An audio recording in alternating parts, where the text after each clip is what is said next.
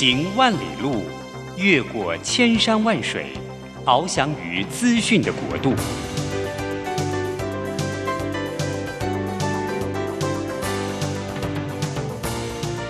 以全方位的视野，飞向更高更远的目标。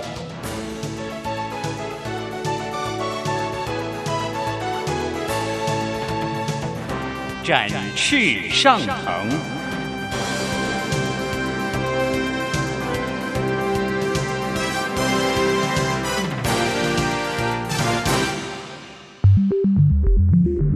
新冠疫情让世界变得不一样。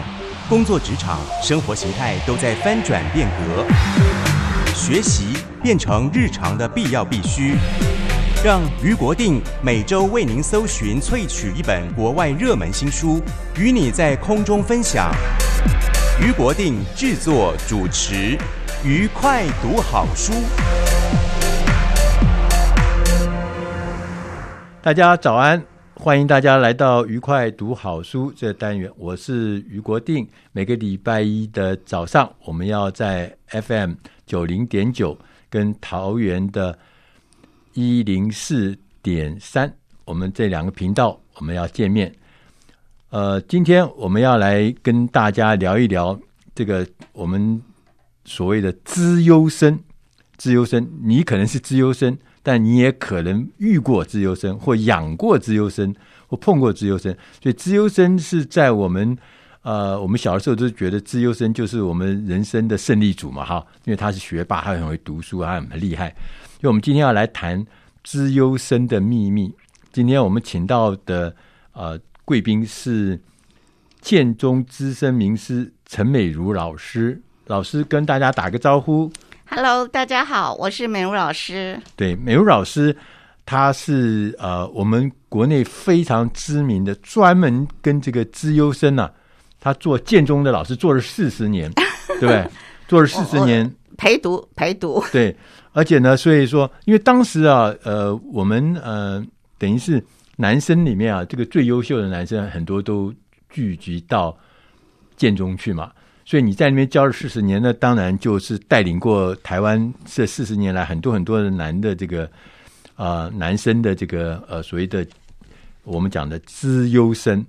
要我们第一老师是呃除了在建中之外，他其实他的丰功伟业实在太多了。我随随便捡几个你听听看，你就知道有多厉害。他也是我们十大杰出女青年啊、在我们那个年代，这个是。啊，人生中最高的，在我青年时代最高的荣誉就是这个杰出青年或杰出女青年。她曾经写了四十几本书，四十本书哦，不是四本哦，是四十本书。她等于是著作等身呐、啊。那老师在建中其实执教这么久，他也碰过很多资优生，他也呃教过很多资优生，他也遇到很多资优生的一些问题。所以我们想要请教老师，什么叫资优生啊？资优生啊，呃，其实现在就是建东现在有数理资优班嘛，二十年前创立数理资优班，对，然后后来又有科学班，对，有人文资优班，有数理资优班。那资优生是不是比别人都都来得聪明或什么呢？嗯，只是说他在。比如说数理自由班，就说他数理方面特别高，特别强。哦，那我必须提到的是，我在这学校将近四十年。那过去我我都说我是陪读这群孩子。过去我们的孩子来自台湾各地，对，花莲、屏东、高雄，还有我曾经教过那个嘉义蒜头乡蒜头。蒜蓉村，从蒜头到蒜蓉，嗯，对对对对，那你就知道蒜头，从蒜头磨到蒜蓉。嗯，那后来他考上台大一嘛，那他就跟我说，台大医科，台大医学系，嗯，那他就跟我说，老师，呃，那时候很不容易哦，那时候真的是来自全国各地的，然后台大医就是招一百个医学生，嗯，那么他就跟我说，老师，我阿公要你。要你到我们家去吃，啊、因为他台地公，啊，杀了杀猪公，杀猪公哦。那他们家也不晓得是只知道医生很了不起。那我就问他说：“那你妈妈很高兴你考上医学系了，你妈妈希望你怎么样？”他说：“我妈妈希望我我将来交个那个护士女朋友。”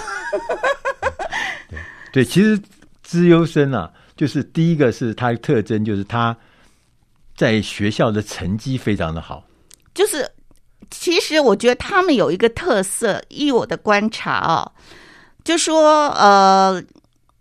他他能够比较专注，嗯，时间比较久，对，就说别人在打电动，对，在游戏，对，啊、呃，在交女朋友、谈恋爱的时候，他愿意，他可能那个屁股有一个学有个学长曾经回来跟学弟讲，我告诉你啦，你要考得好，就是屁股在椅子上粘久一点啊，哦、对。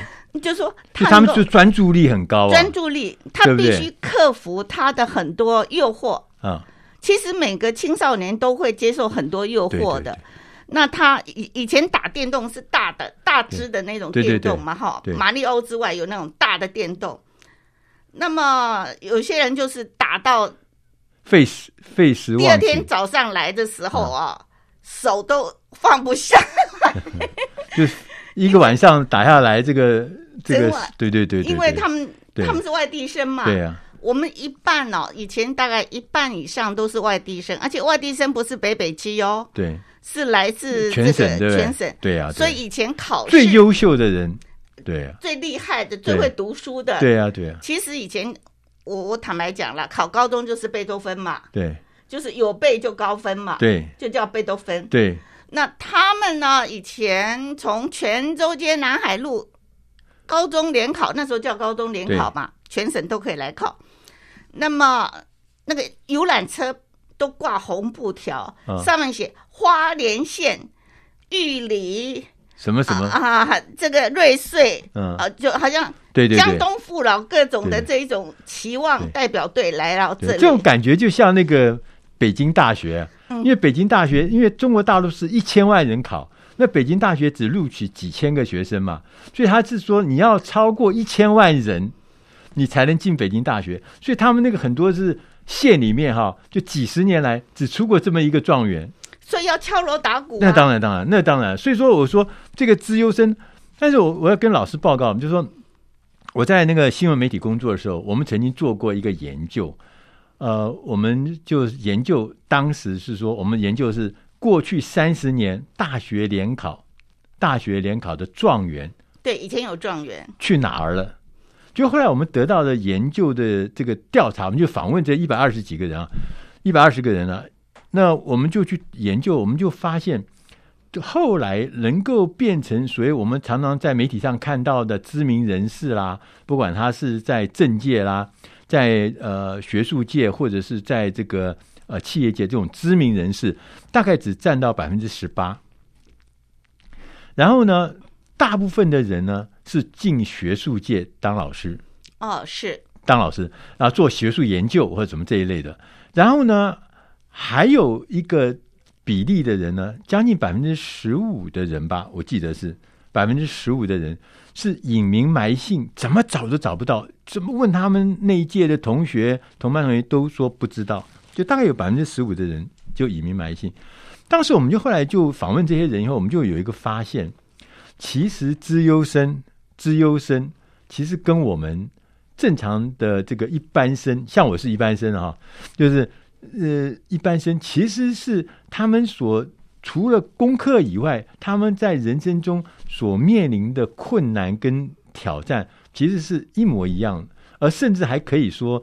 那个挑战对他们来讲可能是更更艰难，更艰难，因为我们发现这些资优生有一个特征，刚刚讲说他一边是他专注力很高，另外一边我们发现他们特别敏感，敏感，自尊心很高，所以对不起，过去建中呃这个撞地球的或是上吊的自缢的学生，过去每年都有。每年都有啊！对，我的妈呀，真的是。呃，所以有时候觉得这些孩子他内心的苦，也许在别人眼光里面他是资优，他是他是功课的资优，但不是代表所有资优，是也不代表他的 EQ 是资优的。所以呢，呃，看起来就是老师这本书上写的资优生，他是有秘密的，是绝对不是我们平常想象的那些事情。说啊，他就好厉害啊，这光鲜亮丽，他人生胜利组。其实每一件人生中所要碰到的那些事情。我们也都会碰到，他们也碰到。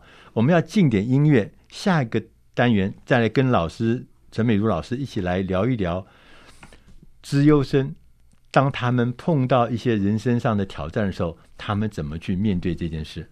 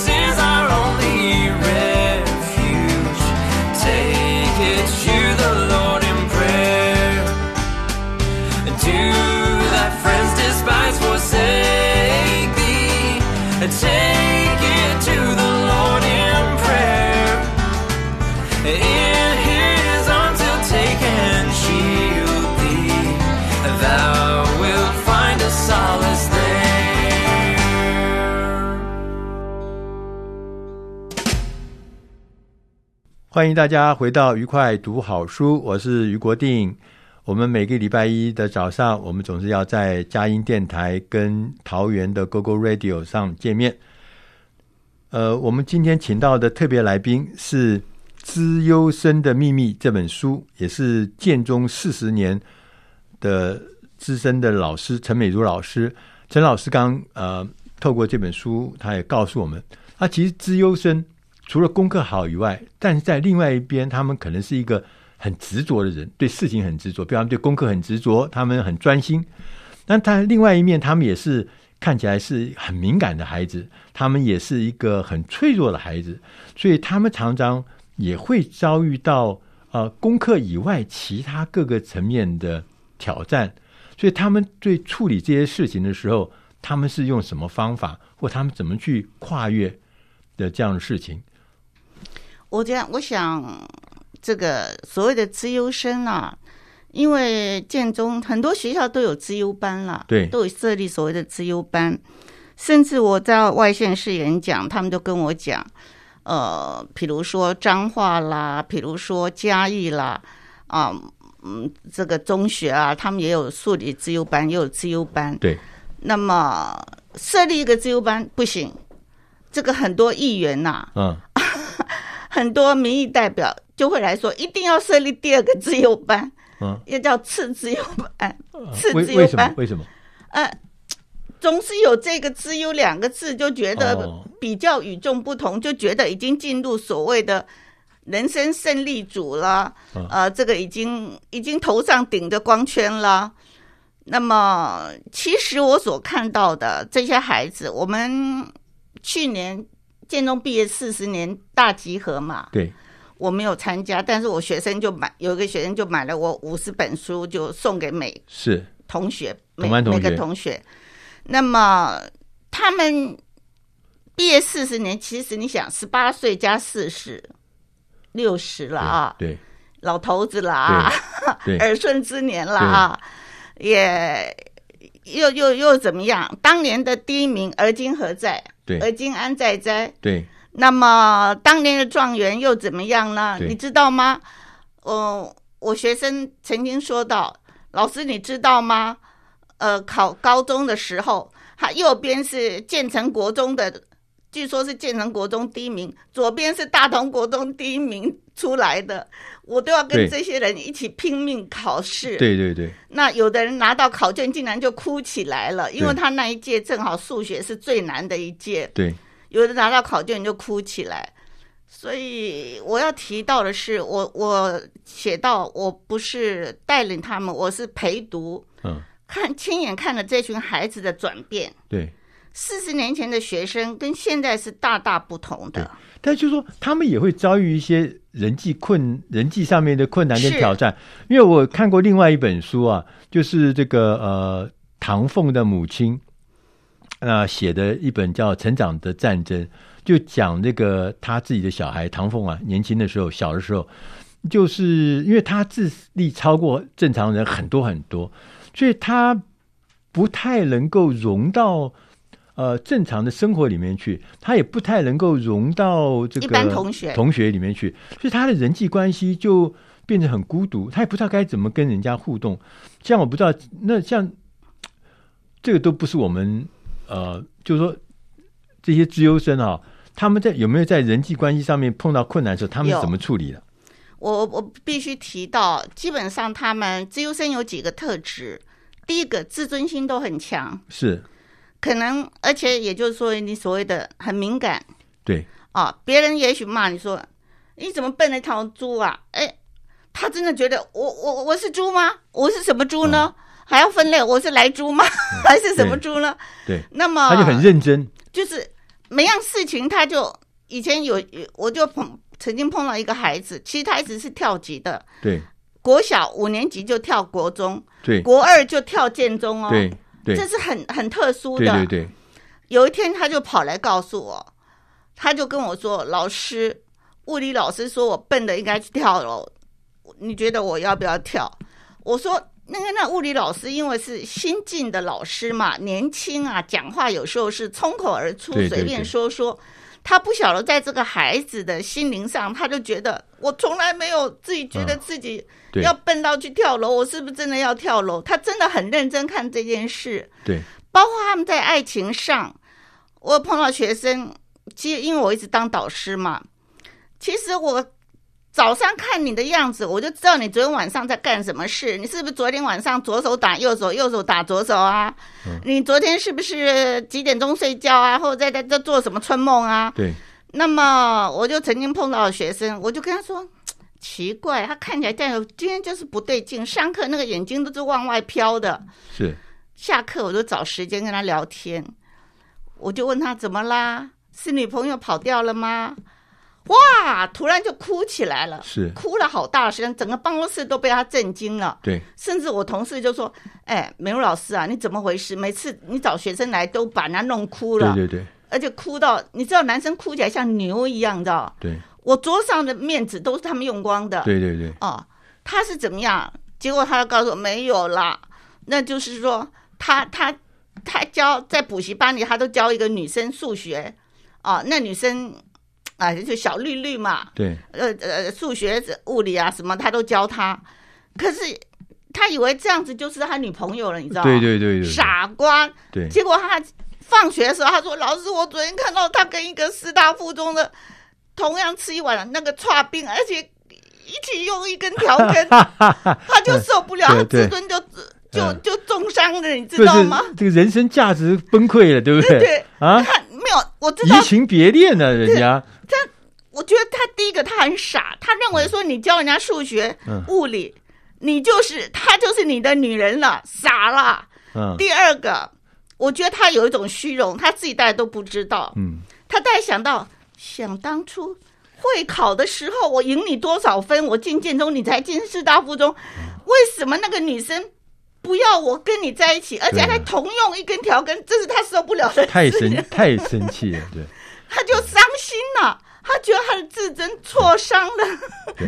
所以你可以看得出来啊，有很多的东西，除了课本上讲的什么国文、英文、数学、物理、化学这些东西之外。有很多东西是让我们要去学习的。我曾经碰过有一位呃作家，他呃去去国外读书，他他跟我们讲，他说其实大学生哦，最应该学的一门课叫恋爱学，可是学校都没有教我们。因为我们到了十八岁以后呢，又开始呢情窦初开，我们就开始想要去谈恋爱，但是没有人教我们，因为没有人告诉我们什么叫做恋爱，什么叫做呃照顾我们自己的情绪，照顾我们呃跟别人相处的方法。所以呢，我们常常看到很多那种悲剧啊，对吧？什么清华大学把那个情敌吗给他给他杀了，对不对？把那个什么爱人杀了，或者什么跳楼什么，就很多很多，这都超出我们想象的。剧烈的反应，啊他们都是很优秀的人。呃，其实，在学校里，我最难过的是，有时候在办公室里，那有同事就说：“哇，他他他跳跳跳跳楼了！”你知道成大有一栋大楼是常常是几乎就人家都跳楼猛楼嘛，嗯，猛鬼猛鬼大楼。那么。但是接下来就有有人就说啊，还好他已经毕业了，已经毕业两年了。其实我是觉得孩子不管毕业多少年，就是孩子嘛，就是就是你刚才于先生所讲的，我们主持人所讲的，没有情感教育，他不晓得怎么爱人，对，甚至他不晓得怎么爱自己，对，他只要觉得说对方他被对方拒绝，他就觉得已经天崩地裂了。他就活不下去了，因为这是伤了他的自尊。他觉得他什么事情都可以赢啊，对数学我都可以称霸，物理我可以称霸，为什么感情他他会他会跟别人在一起，不跟我？你知道他是那一种感觉到被否定，对对，最伤心的是被否定，对。那么这是他一生中最，就说到他成长过程中他最受不了。其实，哎呀，你跟他讲，不要为了一棵树放弃整个森林。你现在看的是小范围，你到了大学看的是更大的范围，看的人才多。就像老师刚刚讲的说，他们是很资优生，是很执着的人，他们很专心的人。但换个角度来讲，就是窄小的人，可能他们就没有看。这个这个大门不出二门不迈，然后双耳不听这个什么窗外事的人，所以他们有时候不知道这个世界其实还有很多很多其他的选择，他们就很专心很专注，所以他们在很多很多的地方，他们是付出惨痛的代价。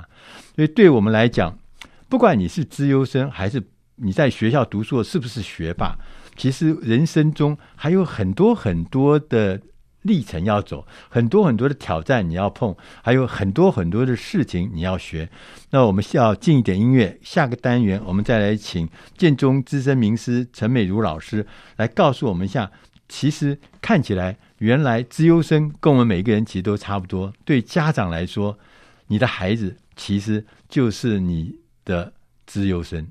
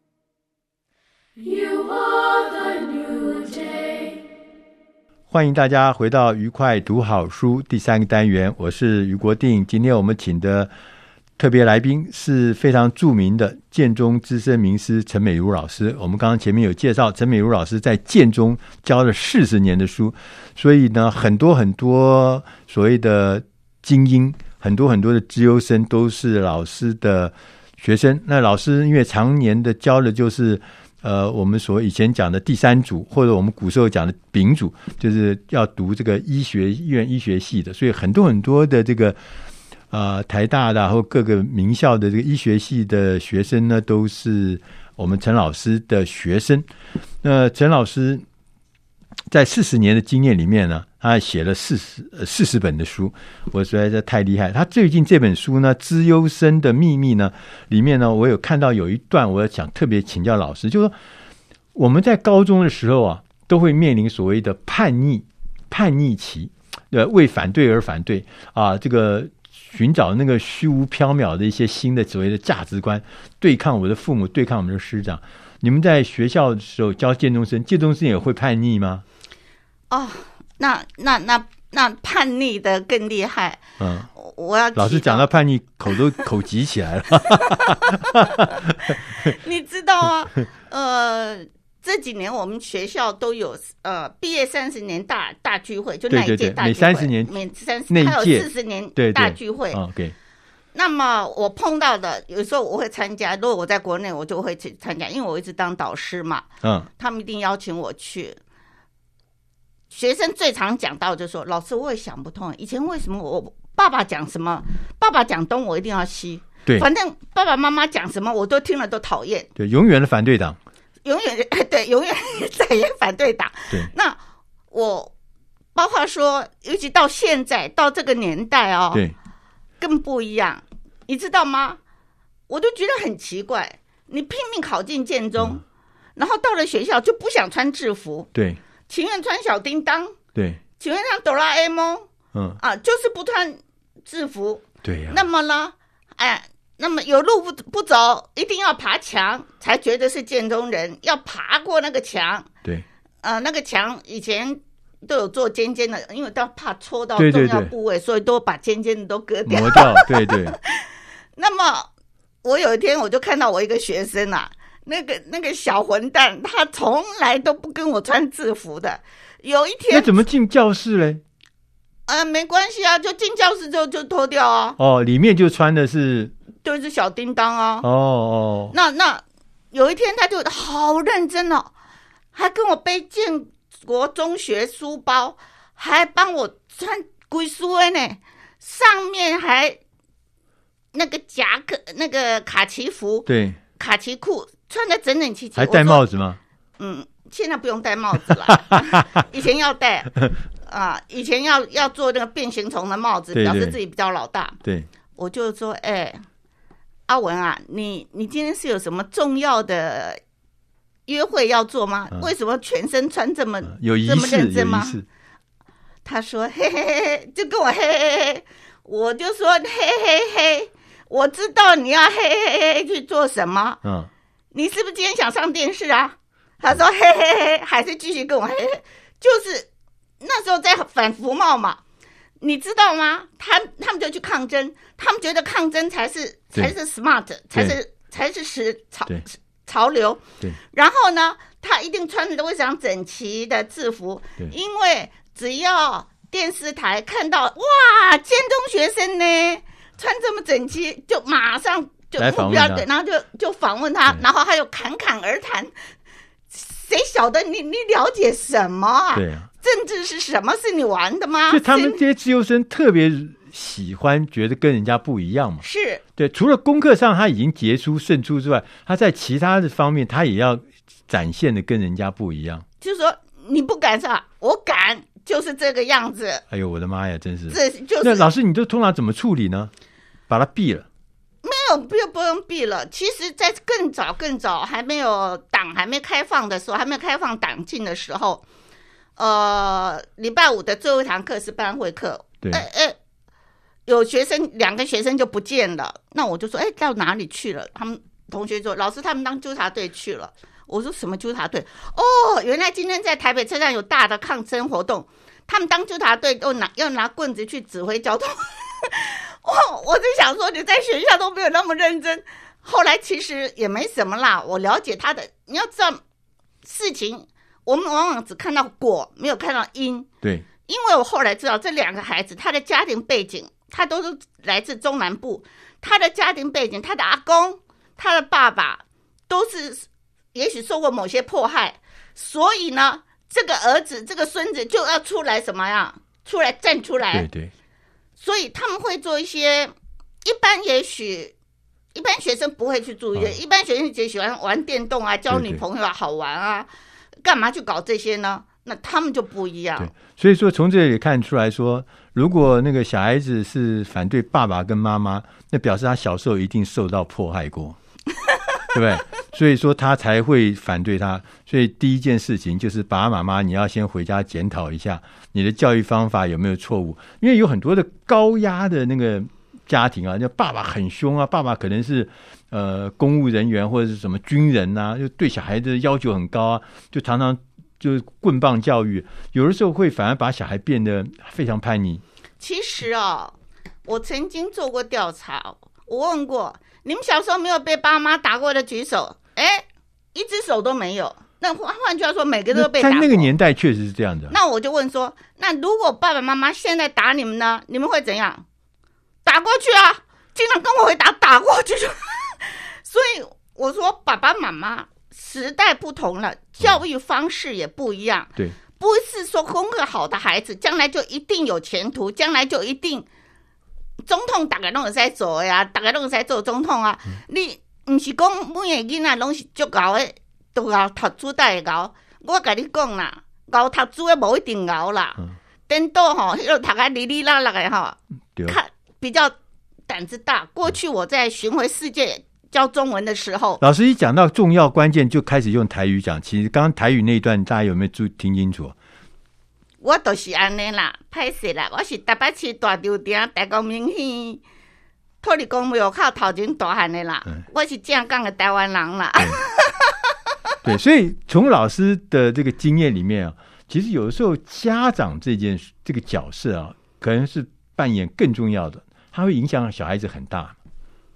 其实我爸爸妈妈从小，我父母亲没读什么书嘛，我从小都没有人怎么教啊，自己自自生自灭。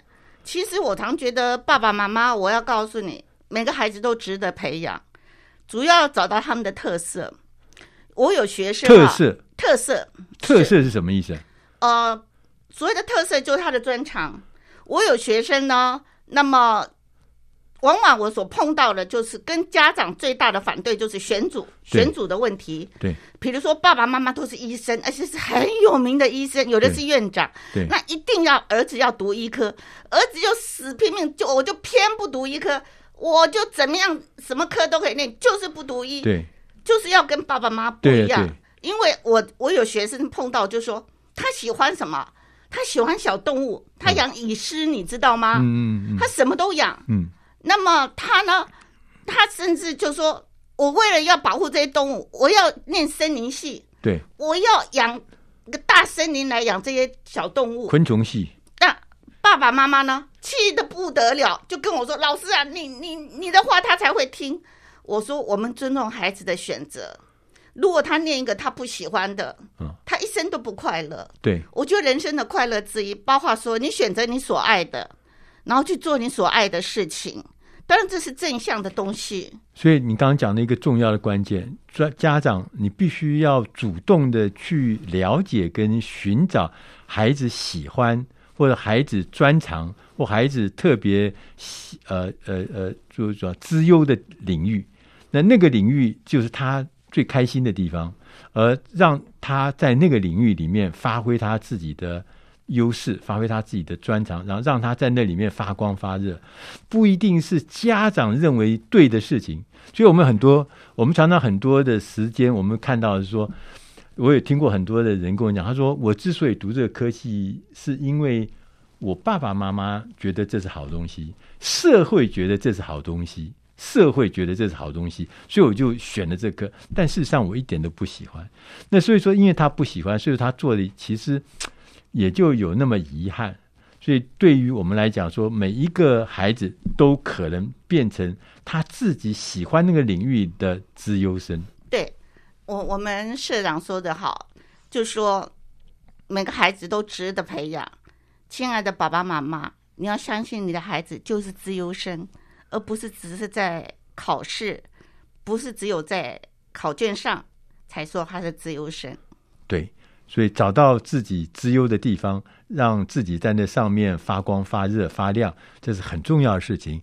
今天我们非常谢谢建中资深名师陈美如老师带着他这本书叫《资优生的秘密》来我们节目里面告诉我们，其实每一个人你找到自己的原地，你就可以变成自己的资优生。那每一个资优生他面临的困难跟挑战都是一样的。我们都是要去克服跟解决。我们今天非常谢谢陈老师，谢谢谢谢，那也谢谢大家收听，下个礼拜同一时间我们空中再会。Sing and make music in your heart to the Lord. Sing and make music in your heart to the Lord. Sing and make music in your heart to the Lord. Sing and make music in your heart to the Lord. When it comes to making music, don't you show me how?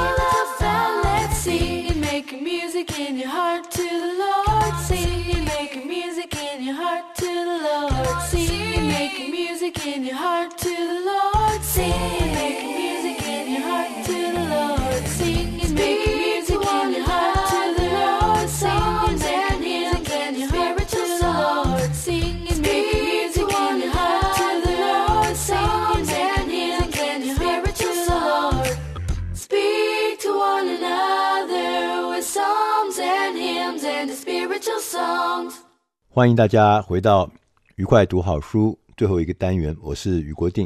今天我们为大家选的这本书，它的中文名字我们翻译成“认真搞创意”，它有个副标题是说：“压力再大都可以靠水平思考解决问题。”这本书的英文名字是 “Serious Creativity”。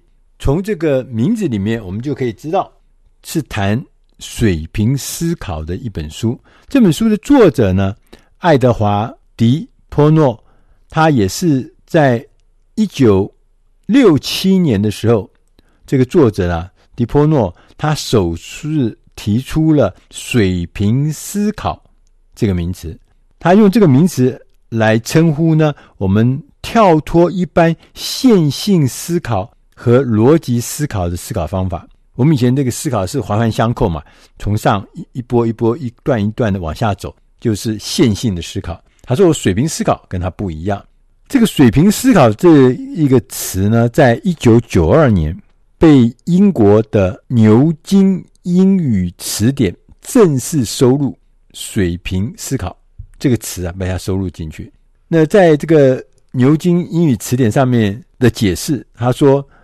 这是一种呢，尝试以非传统或是看似不合逻辑的方法来解决问题的思考方法，而因为它被收到了牛津英语词典里面去，所以它已经被大家普遍的认识水平思考这种创意思考的方式。迪波诺呢，他特别强调看似不合逻辑的水平思考。它不是只是靠什么天马行空哦，它其实是和数学啊，这个数学讲精准的这种数学，用各种执行运算的方法是一模一样的。所以水平思考它不是刚讲的天马行空，它也是有系统的产生新想法和新观念。所以这里面是有具体的技巧跟具体的工具。那我们今天呢，就要来跟大家聊一聊爱德华·迪波诺的作者呢，他强调的几个水平思考的技巧，我们可来看看。他第一个告诉我们叫做“六顶思考帽”。其实这个我们可能在不同的场合也听过这个“六顶思考帽”的概念。这个概念其实在很早的时候呢，在一九九零年代曾经被当时全世界最大电脑公司 IBM，现在还是很大。IBM 呢，当时将这个六顶思考帽列为全球四万个主管主管哦的核心培训项目，所以每个人都要懂。它什么叫做六顶思考帽呢？事实上是六顶有颜色的帽子。这六顶颜色的帽子分别代表不同的思考的角度。我们现在来稍微说一下，第一种它叫白色的帽子，白色它代表的意思是中性的。它仅仅传达讯息，但是呢，没有任何的判断。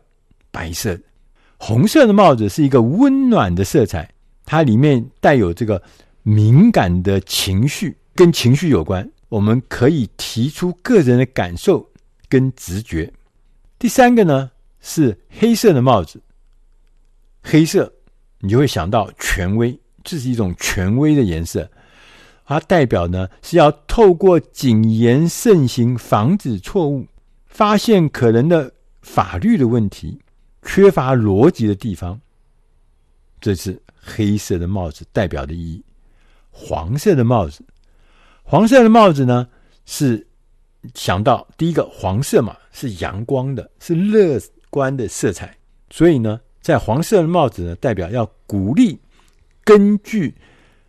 逻辑后果，逻辑后果来寻找所有可行的潜在好处和价值。第五个，绿色的帽子，绿色，你第一个就想到植物植被，绿油油的一片，所以呢，它代表的是培养创意思考，产生新点子。我们提出新的假设或者新的可能性。第六个是蓝色的帽子。蓝色就像天空的颜色一样，会像鸟一样，我们来俯视全局。这个角色通常是会主持会议或是主持思考过程的人戴蓝色的帽子。还有这个方法呢，这套方法六个帽子这个方法很适合在会议中呢，来鼓励大家自主的考虑不同的思考方式，同时呢，还可以有效的避免冲突哦。例如啊，他说：“你如果要求某一个人说，哎，你不要那么负面的想法，好不好？你这样跟人家讲的时候，对方会觉得你在冒犯他，觉得你在对他有好像攻击的感觉。但是如果你跟他讲说，哎，请你戴上黄色的帽子来想一想，他可能就不会觉得被冒犯，反而会觉得，嗯，这是可以接受。因为我们刚刚讲了，黄色嘛，就是阳光乐观的色彩。”然后呢，我们鼓励你用根据逻辑后果寻找所有可行的潜在好处跟价值。所以，我们可以用这个帽子，六种帽子来鼓励大家产生各种不同的思考角度。第二项呢，他跟我们讲说要练习，我们要练习创造性的暂停。这个暂停啊。尤其是创造性暂停，它不是叫人家脑袋卡住咯，哦，就停在那边哦，暂停嘛，不是哦，它是一个故意的暂停，强调是故意的。尤其是在大家都认为理所当然的事情面前，如果我们能够稍微暂停一下，反而啊，可能会出现从来没有人想过的替代方案，所以要。创造性的暂停。另外一个呢，技巧是聚焦。我们在创意思考的时候呢，我们聚焦的重点是关注别人没有注意到的事情。例如说，我们看到浓缩洗衣粉很成功，很畅销，那我们就在想说，这个概念呢，浓缩洗衣粉的概念，我能不能把它用在这个玉米片？我们大家不是很喜欢吃的玉米片吗？我们也把玉米片也来做一个浓缩变小呢？来想想看有没有可能？我们在生活上有很多小的事情，它可以变成真实的问题，甚至可以发展成为一个潜在的机会，然后呢，值得我们来认真处理。这就是聚焦。另外一个技巧叫创造性挑战。他说，作者特别告诉我们，他说我的所谓的创造性挑战不是在批判。啊，我提出的挑战呢，是有三个特征。第一个，这件事情为什么这样做？这件事情一定要这样做吗？这件事情还有其他更好的做法吗？这就是创造性挑战，让我们摆脱传统思考框架的一种好方法，因为。有一些观念跟构想，在过去我们认为很有道理，非常对，但是现在可能已经变成了不再必要，甚至呢不再合理。接着呢，我们来看替代方案。替代方案这个技巧呢，其实所谓的替代方案就是发挥创造力，其实就是寻找替代方案。所以替代方案其实就是一种创造力嘛，它替代。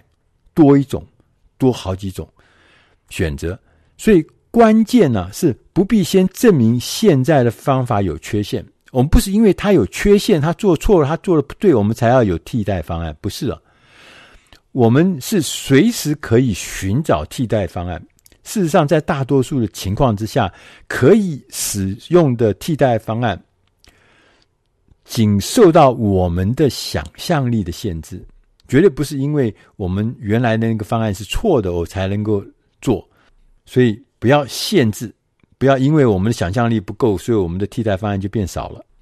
另外一个技巧叫做概念伞，大家可能都用过概念伞的概念，就是说我们有一个呃事情，我们有一个目的，我们有一个目标，那从目标呢，我们就会生出三个、四个。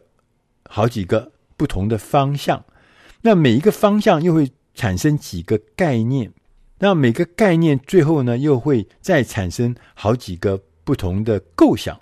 它提供了一个框架，帮助我们产生更多的构想，但是概念闪它最重要的重点不是在描述或是分析，它最重要的重点呢是在行动。所以，如果在我们的过程中，我们想到某一个概念的时候，甚至暂时没有可行的构想，也不用害怕，也没有关系，因为概念闪就是让我们产生各式各样 idea 的一个流程、一个结构、一个方式。接着，另外一个技巧叫概念。他说，如果啊有一家汽车出租公司啊，他想到了一个概念。他说：“我要为顾客提供暂时性的使用个人交通工具，因为有出租车嘛，所以是暂时使用。”他就提出这个概念。那这个概念呢，其实是界定，界定什么？界定一个问题，就是我们到底的位置是什么？就是一个暂时提供个人交通工具的一家公司。那这家租出的公司呢，其实就可以拓展这个概念，从两个不同的这个方向去想。第一个是一个笼统的概念，就是我要满足顾客的交通需求。另外一个更具体，再往下更具体的概念，就是我用一个有利可图的价格。有竞争力的价格，而且我还有利益的价格，在适当的时间、适当的地点租车给需要汽车的人。至于呢，这两个概念你能够发挥到多大，其实取决于我们能不能利用它。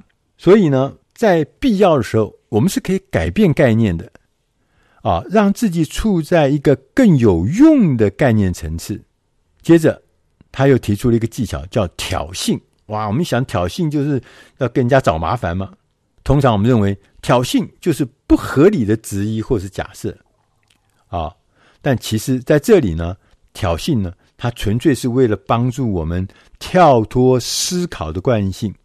例如呢，有人就说在思考这个河川、河流 （river） 河川的问题的时候，提出了一个一个很挑衅的说法。他说，所有的工厂。应该设在自己的下游，这是一个很挑衅的说法。但是呢，你想想看，这样的说法反而会让人呢进一步的去思考公司的取水、排水、废水、清洁水这种种的问题。接着，他要来谈转念这个技巧。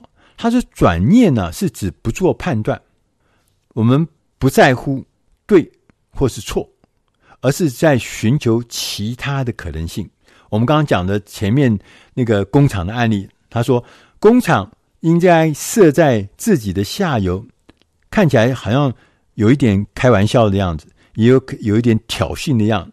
但是如果说我们转念的话，我们来想，诶，这个有可行性吗？我们认真的去思考这件事情，说不定反而可能会发展出一些可行的替代方案。事实上，在有一些国家啊，它是有规定的。他说，你在河边的工厂必须呢要在工厂的上游排水，在工厂的下游取水。那你想想，你这工厂就会想干什么？你想说，我一定要避免排放污水啊，因为我如果在上游排了污水。我在下游取水的时候，那个污水不就全到我自己的工厂里面来了吗？所以这个一转念之后，这个可能会对环境带来很多正面的帮助。所以讲到这边呢，爱德华·迪波诺作者就告诉我们，他说啊，创造力这件事情啊，不是只有某些人才能够拥有，或是某一些很厉害的人、有特殊天分的人才有的。你也不是说天天在那边羡慕人家，其实水平思考是每一个人都可以透过学习、透过练习来运用的一种创意思考的方法，就像任何一种技能一样，只是有些人比较出色。但是水平思考法呢，无法让每一个人都变成天才，但是它可以让每一个人呢，在既有的思考能力之外，增添一些新点子的能力。就是我可以产生新点子，这是一个很宝贵的能力。这是作者爱德华·迪波诺告诉我们，他给告诉我们说，未来啊，成功的企业是那一些已经开始用不同方式思考的组织。所以，当全公司人都在想一样的事情，一个公司里面只有老板才有大脑，其他人都没有大脑，也不必要大脑的公司，它在未来它是很有威胁性的，不是威胁别人，是威胁自己。就是未来成功的组织绝对不可以只有一种想法，它必须要有不同方法思考的组织，这要培养的。所以，让创造力呢是释放员工和组织潜能的至关重要的元素。如果呢，我们愿意用认真的态度引进及认真的搞创意，有很多可行的方法可以做得到。遗憾的是，很多的创意导师啊，教创意的那些厉害的创意导师，他们仍然抱持着一些老的观念，他们认为我们只要鼓励人们疯狂一点。疯狂一点，就是可以搞创意，创意就会来，这样就够了。他其实这是完全不对的，也不够的。我们确实需要认真、有方法、有系统的搞创意。这也解释了这本书的名字，叫做《认真搞创意》。以上的内容是出自《大师轻松读》第八百七十四期。认真搞创意。如果你想要更进一步的了解本期认真搞创意的内容，欢迎大家到大师轻松读的官网去阅读更详细的文字内容。我是于国定，希望今天的内容能对你的生活、对你的工作，在职场上都能够帮上忙。谢谢大家的收听，我们下集再会。